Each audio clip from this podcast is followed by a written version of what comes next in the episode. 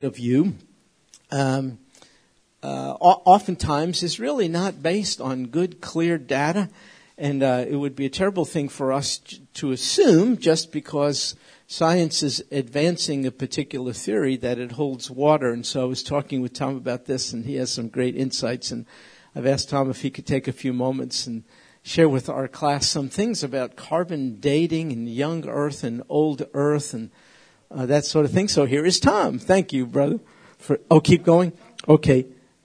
Oh, um, I made the statement last week that our job is not to harmonize good Bible with bad science, and we have no uh, necessity of harmonizing good Bible with good science because good science is consistent with and supports the biblical record. So Tom is going to share with us just a little bit about some bad science. Thank you. And some good science, I hope.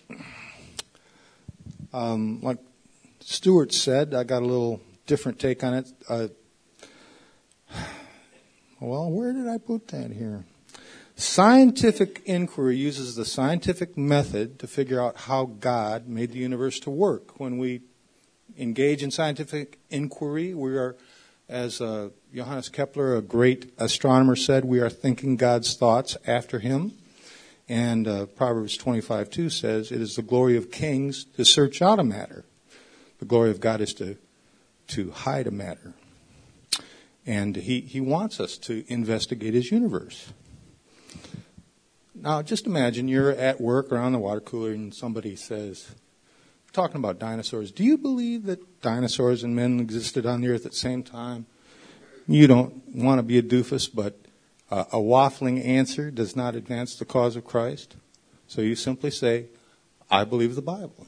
You're going to hear possibly all sorts of things, but uh, one thing you may hear, it's a scientific fact that the earth is 4.3 billion years old. They have proved it. Uh, don't be intimidated by scientific facts or scientific evidence because there is no such thing as a scientific fact there is no scientific evidence. There are the physical facts, which is the forensic evidence. And we investigate these things and we interpret them using our logical thinking. God embedded in us powers of logical thinking when He created us in His image.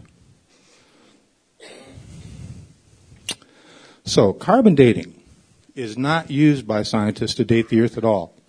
It doesn't go back nearly far enough. It only goes back about 50,000 years. So archaeologists use it to date recent finds, usually human artifacts. Oh dear. So um, there's not much carbon 14, radioactive carbon 14, in the Earth, or thank you, um, in the atmosphere. It's about one trillionth of a part per million oh, that was, excuse me, one part per trillion in the atmosphere. So every trillionth carbon dioxide molecule has got carbon 14 in it, and and animals and plants take that in, and it's one part per trillion in us. And there's not very much in us, one part per trillion. When we die, or a plant dies, it begins to decay, and after, let's just say it started with a trillionth of a gram, it would actually be more than that, but just say it started with a gram of carbon 14. Then after 5,700 years, that's called the half-life. After 5,700 years, there's half of that original gram. Another 5,700 years, half. Each 5,700 years that passes, half of what was there goes away. So after 57,000 years, there's a about one thousandth of the original amount. 114,000 years, there's a millionth. After 228,000 years, there would be one trillionth of the original amount. But scientists' instruments, the instruments can only detect it down to about one thousandth of that original part per trillion. So, let's see.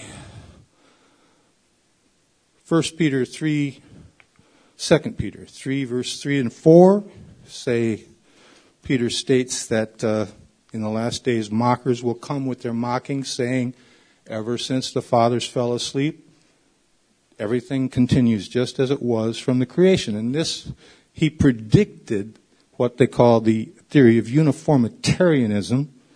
Geologists say, well, everything is just is going on the same as it was. And they say the earth is 4.3, no, it's out there somewhere. Out there, 4.3 billion years old. We have uh, fossils in the rocks back to about what they say 600 million years old here. Uh, the geologic column is a, a, real concept based on real fossils in the rocks. Cambrian, Ordovician, Silurian, Devonian, Carboniferous, Permian, Triassic, Jurassic, Cretaceous, and re- and they'd say, well, 65 million years ago, that's recent. 65 million years, that's recent. But that's when the flood was, 4,365 years ago.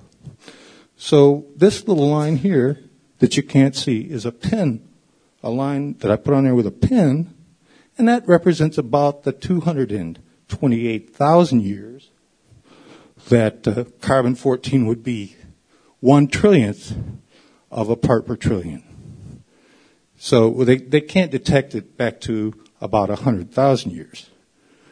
But we can find coal, about 350 million years old, or a piece of charcoal that's embedded in 238 million year old rock, and they always find some carbon 14 with their instruments.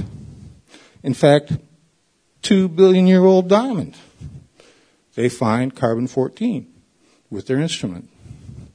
And uh, they wave their hands and they say, well, this and that. Oh, it could be the uranium, blah, blah, blah, or maybe some, some little germ, some bacteria has brought it in. But those arguments really don't hold water. And there are many other ways of dating the Earth that show that it's very young compared to this. Uh, for instance, if the earth was anything like a hundred million years old, there, the seas would long since have been like the Dead Sea. And they can't wave their hands about that very much, so you don't hear about that. Uh, I have much more to say, but I have to hand it back over to Stuart. Thank you. Here's the point. Uh, that people like me, uh, I, am I'm, I'm able to get, though I can't get the details that Tom is easily able to comprehend. Folks, the notion of an old earth allowing for vast eons of time to accommodate evolution is not a scientific thing. The whole issue of carbon dating is very subject to question. It's not all that reliable, and we have to be really, really careful just because someone has a lot of initials after their name and has scientific credentials. We have we just have to be careful to think that person is, saying credible things about the dating of the earth. The bottom line is it takes in many cases more faith to believe in things like what uh, Tom was exposing than to believe in the fact that God created things just as it is given to us in, in Genesis. So we like to juxtapose faith and science, which is an unfair kind of a thing, because we're accused of being people of faith with no scientific bent. It's not really that. Uh, everyone is exercising faith in something. The issue is what is the object of faith? The object of our faith is in a literal creator who's created the earth in uh, um, seven literal days in the literal power of his spoken word. And the other side simply believes in the eternality of matter. We believe in the eternality of the maker. The other side believes in the eternality of matter. Both are faith positions. They're not scientific at all. And so I'm grateful for folks like Tom who, a thoroughgoing believer, can see through some of these so-called scientific things which seem to cast dispersions on the biblical record, but are rather shaky. Anyway, thank you, Tom, for doing that. And you are not responsible for these beautiful charts, I'm told. thanks, thanks to you guys for doing that. That's Carolyn, who I haven't seen in a lot of years. I knew her when she was just a little kid. Now she's a beautiful young lady serving the Lord, and so we're great, glad to have you home for a few days. Uh, folks, um, something slightly unrelated. Uh, there's a man in our church named Charles Nelson. He's just a super guy. Maybe some of you know him. He's blind. Um, he's brilliant. Um, he uh, is a godly man who is able to make furniture sightless. He's made tables and has donated them to Helping Hands, which we have given away to needy people just by feel he could do this. In his retirement, he's a doctoral level educator from Illinois and is making use of his time at home and has had a regular helper who's been able to bring him to church, which he sorely loves to do. Uh, but that has um, changed, and so he needs transportation. I just want you to let me know if you think you might be someone who could provide Dr. Uh, Charles Nelson with a ride. He's a wonderful, uh, wonderful man. He lives in Deer Park, which could be a bit of a difficulty. But anyway, if you think you could assist, if not every Sunday, then from time to time, if we could get a few people or more, then maybe we could uh, switch off and sort of be a team of helpers. Anyway, just let me know. You could let me know at the end of this class. You could email me. You could give me a call here at the church, whatever you'd like to do. And we're trying to get the word around uh, to accommodate Dr. Nelson. I, can't remember if he's in this class or the next one, but he sits right there where the Emans are. He, um, he's a, a, very distinguished looking uh, person and would uh, just love to be able to join with us. So let me know if you could assist him in some fashion. All right, we are in uh, the creation account, and we're on day two now. So we're on Genesis chapter uh, one today, verse six. We covered day one last week, and we'll look at uh, what happens on day two now. Genesis chapter one, verse six. Then, so that's a time indicator. Then, following what happened on day one, then God said. So once again, we see that the agent God used for creation is nothing other than the power of His Word. Uh, he has the authority and sovereignty and the capacity to speak into existence what is not. Nobody else could do that. We can construct, but we cannot create. Nobody has creative power in the sense in which God does. Uh, God does creation out of nothing. So then God said, let there be an expanse. Do you have a Bible that says firmament? Yeah, so that's a King James version, I think, probably, firmament, which is excellent, no problem. I mean the same thing. Uh, an expanse or a firmament, a firmament, the Hebrew word underlying either English rendering means a piece of flattened and beaten out metal. So you take a sheet, let's say of thin metal, let's say aluminum, and you hammer it, you know, you beat it to make it malleable so that you can form it. That's the sense here. So we're not speaking of a firmament in the sense of a, an inflexible, solid surface. We're going to see that it's something that has the appearance of being solid, but in fact is not. It's air the expanse or the firmament you will see is atmosphere. Anyway, let there be an expanse in the midst of the waters and let it separate the waters from the waters. So a couple things to note. First, this is the second separation mentioned thus far in the Genesis account. I mentioned to you there were three. The first was when God separated time day from night. That's what we read about on day one. This is the second. And here God is separating. He's uh, dividing waters on the earth from waters above the earth, which seems to imply that the earth then was covered in kind of a big fluid vapor canopy. And God is choosing to make it habitable for us's and so first he gave us the bounds of time. Now he's giving us a little more the bounds of space. I don't know if you knew this, but we're locked into a space time dimension because God thinks that that is good for us so we don't go hog wild and get out of control. So he's bounded our existence in space and in time. And by the way, neither will be limiting factors when we get to New Jerusalem our heavenly city, but they are limiting factors now. And so God said, let there be an expanse in the midst of the waters, let it separate waters from the waters. And verse 7 said, God did this. He made the expanse. He separated the waters which were below the expanse from the waters which were above the expanse, and it was so. By the way, you see that phrase, and it was so? Shouldn't take it lightly. Do you know every element in creation obeys God? If God commands every other element in creation to do something, the conclusion is, and it was so. But we are the only element in creation of whom that's not true. We're the only element in creation who exercises our so-called right to disobey God.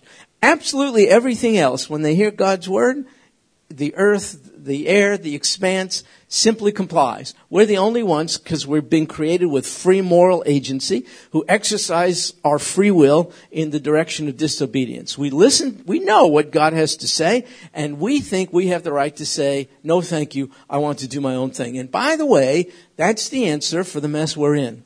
It has nothing to do with anything more tricky than that. God created a pristine, sin free universe, which He evaluated and stood back and said, it's good. It's, it's really good. But it isn't really good today. What happened? We did. We polluted and corrupted the otherwise good uh, universe which God has created. So God said this, and it was so. So again, I mentioned the expanse or the firmament is kind of a boundary between waters below and waters uh, uh, above. So when you look up at the sky, the atmosphere, that's the expanse. It looks almost like a dome.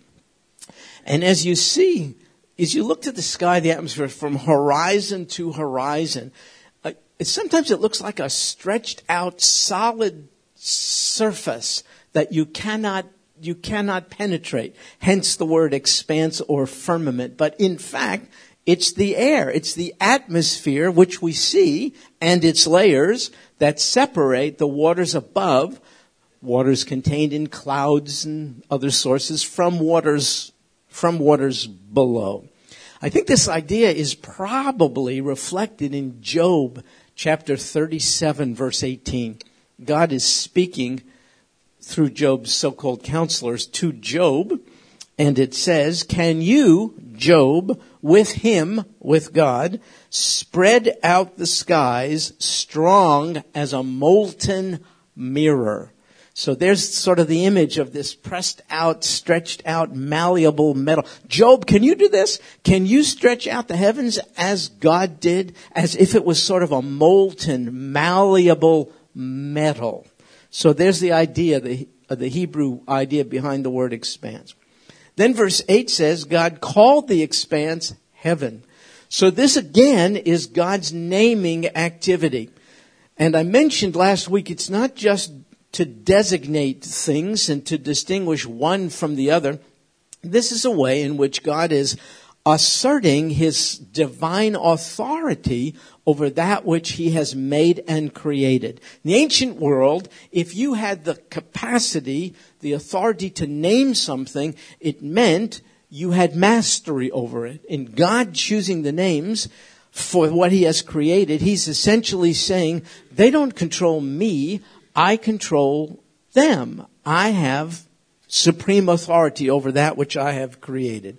So God called the expanse heaven, not heaven in, in the sense of the place where we will ultimately live and where we think God's abode is. Heaven in the sense of the heavenlies, the, the atmosphere above the solid earth, the air. When you look up, we're looking at the expanse right now. That's, that's kind of what's in view. And there was evening and there was morning a second day. So here you have day two, and you hear that you you hear that oft repeated formula in Genesis. There was evening, there was morning. I mentioned last week two things in that phrase, persuade me. We're talking about a literal day, a 24 hour day, not an eon of time. See where it says there was evening and there was morning. That's a day. That's a, not a metaphorical thing. Why did the day start with the evening? That's Jewish time reckoning. By the way, uh, we're in the midst of Hanukkah, um, and it's the same time as Thanksgiving was this year, which I don't think will ever happen again for 10 billion years. See, see, Tom would know these things. 75, 10, 10 billion, like a thing like that was not good for you. You had to be precise. Seriously, 75,000 years? Who's they? All right, so 75,000. So in the next class, I'm going to impress them. I'm going to tell them precisely. I, you're the guy who does this stuff. I don't know. So, not for a long time. not for a long time. By the way, uh, somebody brought in a Hanukkah bush and I really appreciate it. Look, can you see it over here? Uh, yeah. Look, because I, uh, see it says Hanukkah bush on it, which is because I complained last week about the Christmas tree. I wanted equal time. So, so they brought the, the deal. Yeah. Anyway, we do Hanukkah. You, you, you do it in the evening. So the first day in Hebrew reckoning starts at night and, and goes through. And so God's writing to a Hebrew audience. So there's evening and morning. Here it says the second day, or your Bible might say day two. Whenever there's a number attached to the word day, which is yom in Hebrew, anywhere in the Old Testament, it's never used figuratively. It's always a literal 24 hour day.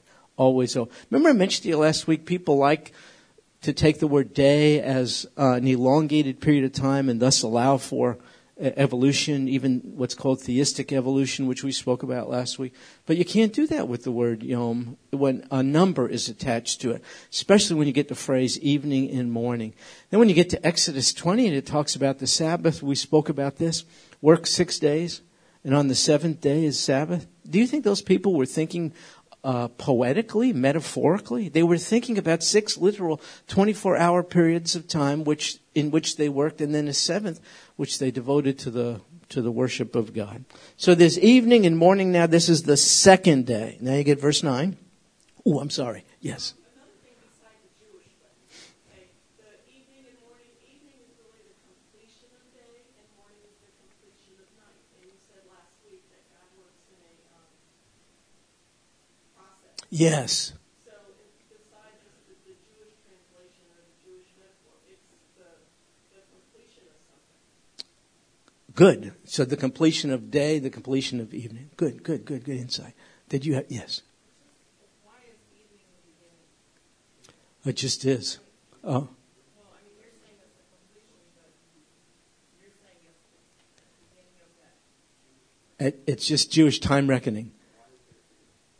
Yeah. I think there's probably an answer, to tell you the truth.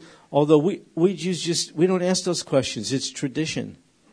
I think there's actually an answer, and you're, uh, I just don't have it. Yeah, Carolyn.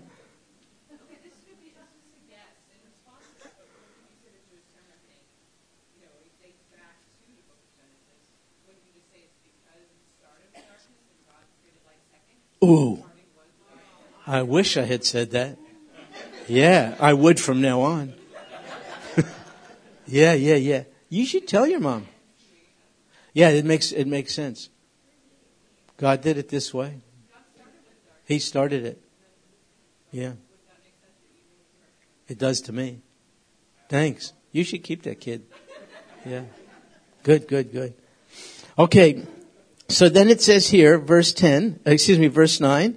Then God said, so we finished day two. Then God said, Let the waters below the heavens be gathered into one place, and let the dry land appear. And it was so. Once again, you see that phrase, and it was so.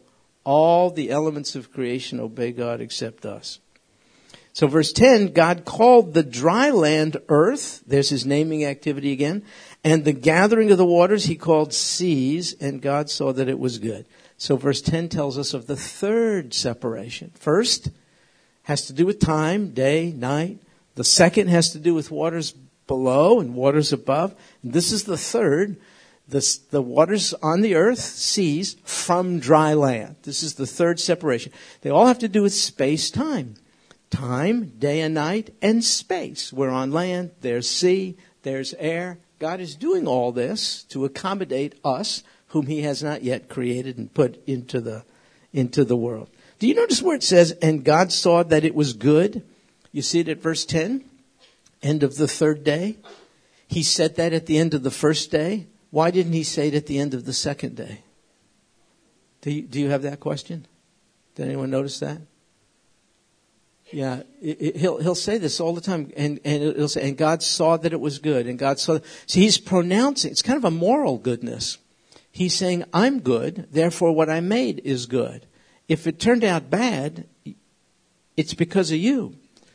What I made, God says, is flawless. It's incorruptible.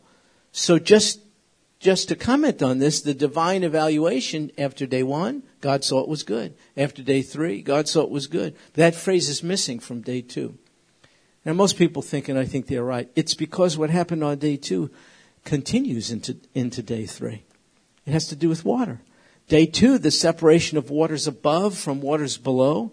Day three, the separation of waters from the land and then the dry land. And then God said, when he was finished dividing and designating and bounding the waters, then God saw that it was good. By the way, the seas to, in the ancient world were places of horror, fright, dark, uh, mysterious, spooky kinds of places, the seas. Some people thought actually they sort of had an independent existence. They had a mind, if you will, of their own. The seas do what they want to. There can be storms at seas depending on the mood of the seas, that kind of thing. So there was an attribution of divinity, if you will, to seas apart from God. And in showing us what we're seeing in Genesis, it, it's as if God is saying, oh no, I bound the seas.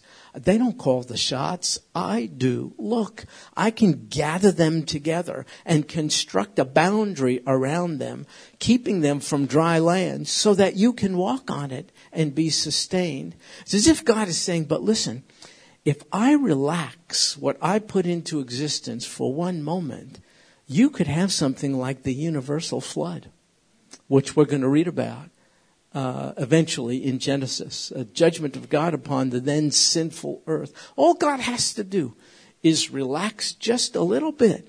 The bounds he set on the seas, and then you have floodwaters which cover the, the earth. So that's the third day. But something else happened on the third day, and we read about it in verse 11. Look, then God said, let the earth sprout vegetation so on day three, you have two things. One is the separation of sea from dry land, and the second is vegetation. Two kinds. Look at it. Here's the first plants yielding seed, and here's the second fruit trees on the earth bearing fruit after their kind with seed in them. And it was so. So what God did is not only provide vegetation, plants for sustenance of people and animals, he also provided their capacity to reproduce. He didn't just say, here's plants and things, and after you consume them, they end. He provided seed. Some produced seed. That was their role. Others contained seed in fruit. The point is, it had the capacity for reproduction. Sustenance of the world is what God uh, provided here. And here in verse 11 is the first indication or incidence of God um, doing what we could call indirect creation. Uh, hitherto, he would speak directly and say things like, let there be light but here, he's telling the earth, which already was earth, I want you to be the means of vegetation. From this, some have come to worship Mother Earth because they see Earth producing vegetables and fruits and trees and all this kind of stuff, and they're attributing to Earth a quality of regeneration and reproduction and sustenance which frankly it doesn't have in and of itself. So those are folks who essentially are worshiping Mother Earth rather than Father God. You gotta be, those are, you know, a lot of the environmental movement is actually based on the worship of Mother Earth rather than bowing before Father God. Folks, Mother Earth is no such thing. Earth would have no capacity to produce anything if God didn't enable it. And He did. He said, Earth, this is how I want you to perform and earth, in fact, has. Now, um, this is the this is the biblical record. But the biblical record, let's face it, is rather unsatisfying uh, because it's not a scientific treatise. So we're filled with all kinds of questions. We heard a sampling of them uh, a few minutes ago. We're filled with all kinds of questions about how all this took place. And we're left, let's just face it, with a lot of unsatisfying and un- answers and, and unanswered uh, questions. It's not a scientific treatise. So though we want to know the hows of creation, that's not the author's purpose.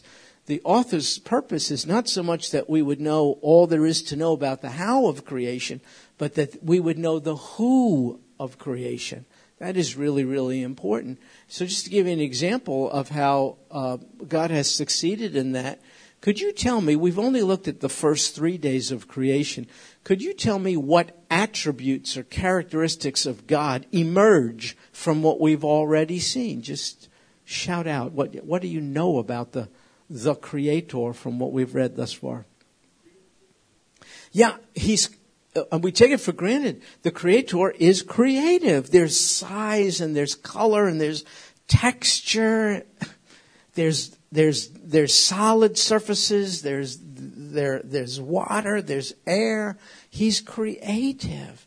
He is a creative creator. He's not just mechanistic. It's not just the bare necessities. He values aesthetic beauty. He created an earth that we could admire. It's not just the bare necessities. What else do you find out about God thus far?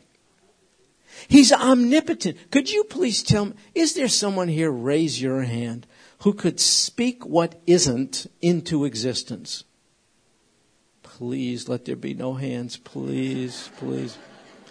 Folks, we can construct but out of what is, but we can't create something out of what isn't. That's what God did. He created what we take largely for granted out of what isn't. Let there be light. By the way, he did that before day four when the sun a luminary, a light source was created. Only God could do that kind of thing. He's omnipotent. Not only that, when he said it, did you see the phrase? And it was so. He has ultimate authority and power over every creative element except us, as I say, to whom is bequeathed free agency. Yes, Greg.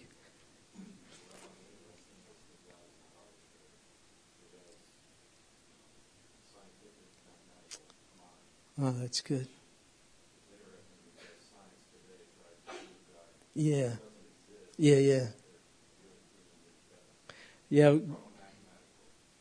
Greg's makes a, a, really excellent point, I think. He has a mathematical, scientific mind. He's precise. Greg says science is interested in sort of, if not removing God from the equation, uh, sort of not allowing him the systematization, the orderliness, with which he's created things. Do you see how he has divided certain things?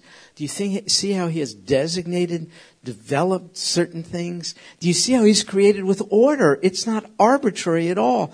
By the way, tell me if you like this scientific point of view.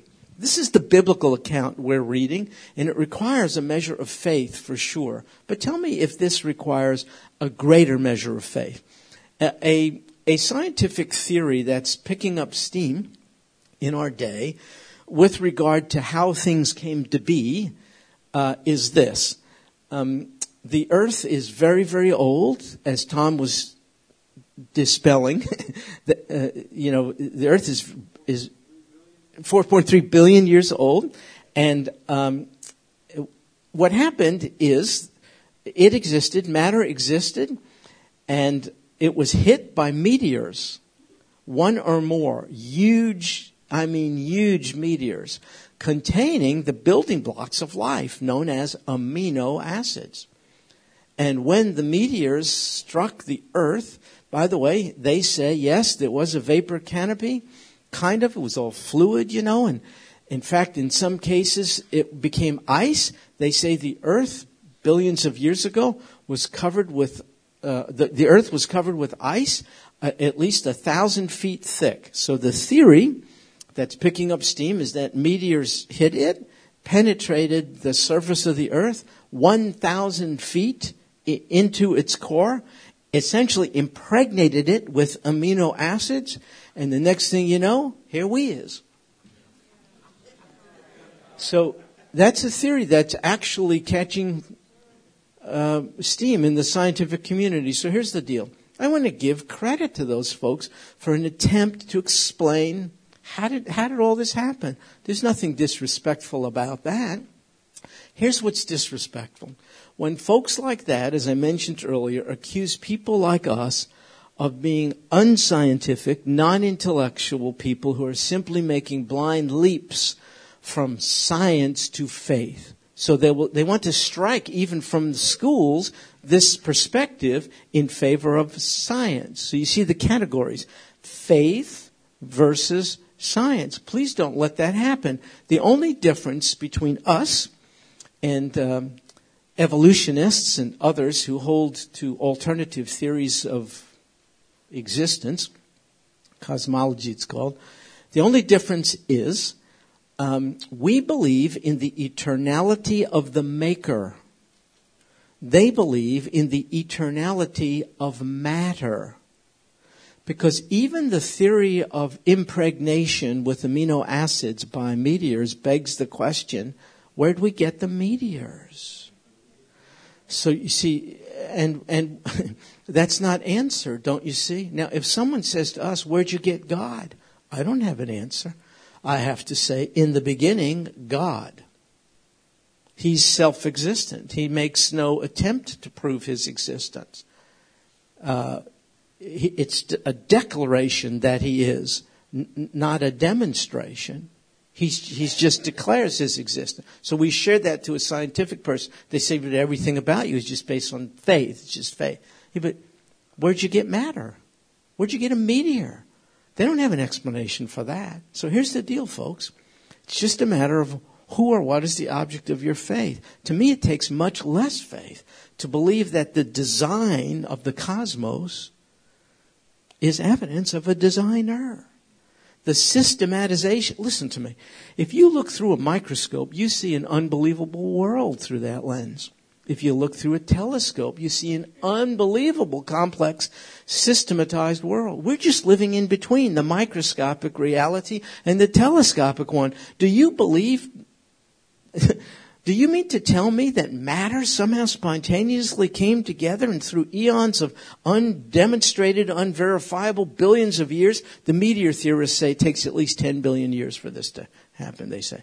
Do you mean to tell me through all of that, we, do you know what our circulatory system like, our, our respiratory system, our brains, our organs, our body parts, our mobility, it's just unbelievable. And we're just one element in creation, planets and seasons and rotation of the earth on its axis and all this, this kind of, you mean to tell me that just sort of happened? And, and you accuse me of skipping over a logic and embracing a faith position. There's no such thing as faith versus science. That's, you know, they're forcing us into categories, which are absolutely not true. It, the issue is faith in the maker or faith in matter. Is matter eternal or does it have a beginning? Or is the creator eternal and does he have no beginning? Yes, sir.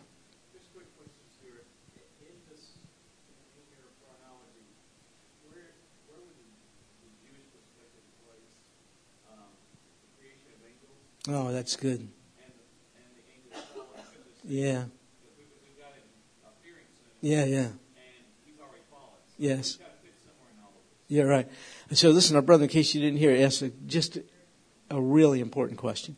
Where in this order of things are angels created, and where in this order of things did, was was Satan thrown to earth? Where did he, and our brother, he's so right. Pretty soon we're going to run into him in Genesis three is, is where we are. So where did that happen? So here's the, would you like to offer something, brother? Oh, wait, let me, let, us deal with this one first. Um, nobody knows.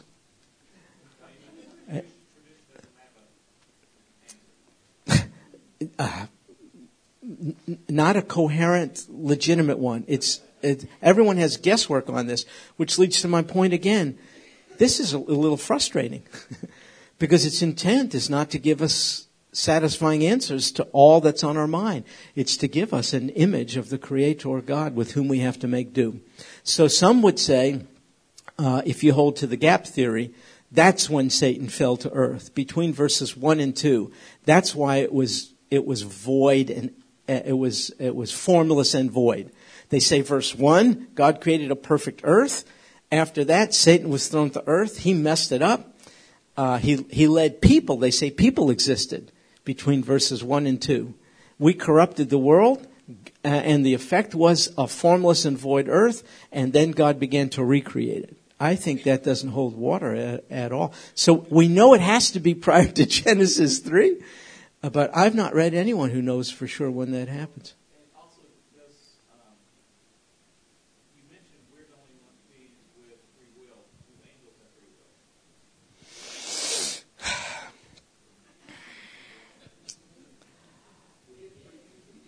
They exercise their, their free will, except, see, angel, because angels are so categorically different. It's a great question. I, am not, I'm, I, I'm only doing this because I don't have a good answer. But, but it's, it's such a, a wonderful question. To me, they're so categorically different that the exercise of their moral agency is different than ours. It's not quite the same thing as ours. Uh, for instance, they don't die. So that really, so, so there's like a big difference between them and us. So yeah, they make choices, but I don't think it's the same way we do. That's a great question. Oh, excuse me. This man was, was first. Thank you, brother, for being patient.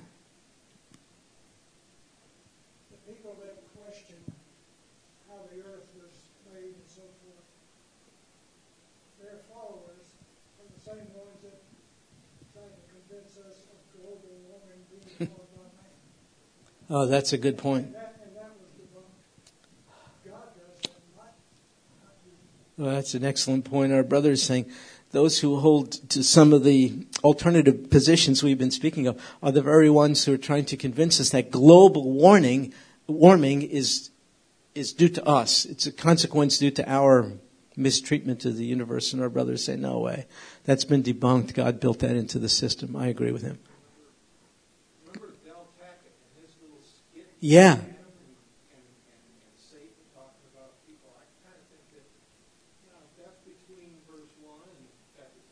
Yeah, yeah, somewhere between there. Yes, Carolyn. Surely. Yes.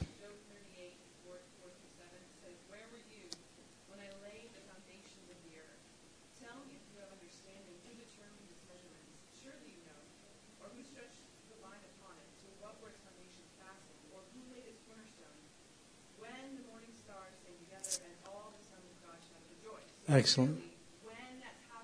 They were witnesses. So that's a, a, a, perspective some have, and that is that angels were created before the world was, and based on a few passages, not the least of which is the one Carolyn. What's the reference? Job 38. They had to be there before creation. Others say, um, have different takes on it.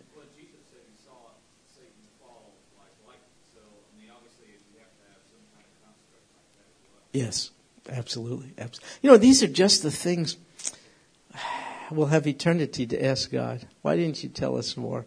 And I think one of the reasons is he'll say, You're already distracted from me. he, I think he's saying, You must see the magnificence of the work I did in creation so that you can believe me for the magnificence of the work I'm willing to do in regeneration. I think he wants us to see look, I told you I made light. You've got to know I also have the capacity as the light of the world to enlighten you. So creation is the backdrop for the fact that God can make new creations out of us. So I think that's the main thing he wants us to see. I did this and I could change you. I spoke into existence what isn't. I can change your life just as well. Okay, really good, good, good thoughts. Not such good responses, but, but really, really excellent thoughts. So on day three, you have vegetation, um, Produced, by the way, before day four. Day four is when we get the sun. Evolutionists, to my knowledge, there's not one that I know of, and I really, really could be wrong here, um, believe that um, plant life is older than the sun and the moon and the stars. Not one evolutionist. But from God's point of view, they are. See, plant life is created on day three, and you get the sun, moon, and stars on day four, which seems to me to fly in the face of evolution for sure. Okay, so now we move to, uh, oh, you see that phrase in verse 11, after their kind? We ran into it last week. It's repeated about 10 times in Genesis chapter 1, which tells me it's important. Why would God repeat something 10 times if we're not to pay attention to it? Look, what we're getting in Genesis 1 is that God, as you've already observed, ordered things, systematized things, designated things, defined things, divided things, separated things, and even defined the bounds around reproduction. Uh, plants are given seed to reproduce after their kind. We'll see this repeated with regard to other elements in creation. And I think one of the things we're doing is trying to blur the lines. God has separated reproductive lines, if you will. And because we're so interested in removing God from the equation of life, I think we're in the business of crossing reproductive lines. Now, I know this is nothing specifically to say about same gender relations, but it does generally. Um, the, the, the violation there is not of a sexual kind, it's worse than that. It's much, much worse. It's humankind saying, what if we found a way to reproduce and sustain life without your boundaries? What if we could do it in the laboratory? What if we could do these things so that two same gender uh, individuals could could have children? By the way, this all this is all happening happening today. To me, this is man and woman's way of saying to God, "We don't want your bounds. We don't want your constraints. We want to do things our way." I think that's why it says stuff like this in Leviticus, which is a little perplexing. Leviticus 19:19. You are to keep my statutes. You shall not breed together two kinds of your cattle. You shall not sow in your field with two kinds of seed, nor wear a garment upon you of two kinds of material mixed together. So what's up with that? Uh, by the way, these particular practices are not necessarily for all age, but the principle behind it is God sets boundaries. certain things go together, certain things don't go together. Today, we're saying, who says? If two people are happy and not hurting anyone, who cares? That's what's really behind it. It's defiance of the bounds which God has put into creation order, it seems to me. Well, verse 12, the earth did what it was told to do. It brought forth vegetation. It yielded plants with seed after their kind. God saw that it was um, good. And verse 13, there was evening and morning a third day. So once again, folks, as we close, I have one minute. A caution, don't stop asking questions, but in your quest for answers, be willing not to get them. and don't get distracted from the major subject of the creation account. It isn't creation, it's the creator. We have to know what he's like in order to accept what he's willing to do. For instance, 2 Corinthians chapter 4 verse 6, for God who said, light shall shine out of darkness. That's a reference to the Genesis account. For God who said, light shall shine out of darkness is the one who has shone in our hearts to give the light of the knowledge of the glory of God in the face of Christ. That God who back in Genesis 1 spoke into existence light, that's the very God who has shone in our hearts to give us light of the knowledge of the glory of God in the face of Jesus Christ. The magnificence of God's creation is the foreshadowing for the magnificence of God's regeneration. I know him by name. His name is Jesus. He's the agent of creation. He's the agent of the creation of new life in us. Make sure you don't miss that fact. The Creator, in all of His attributes so gloriously manifested in the way He created in Genesis 1, is the same Creator who is your Redeemer if you've accepted His Son, the Lord Jesus Christ.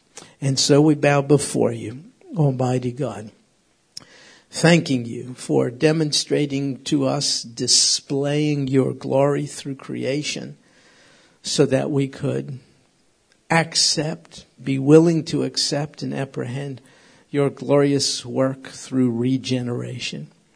Thank you for creating new life in us and thank you for being just as omnipotent and creative and authoritative and good and as moral and as wise and as orderly with regard to our lives new in Christ as you were in the creation of the natural world.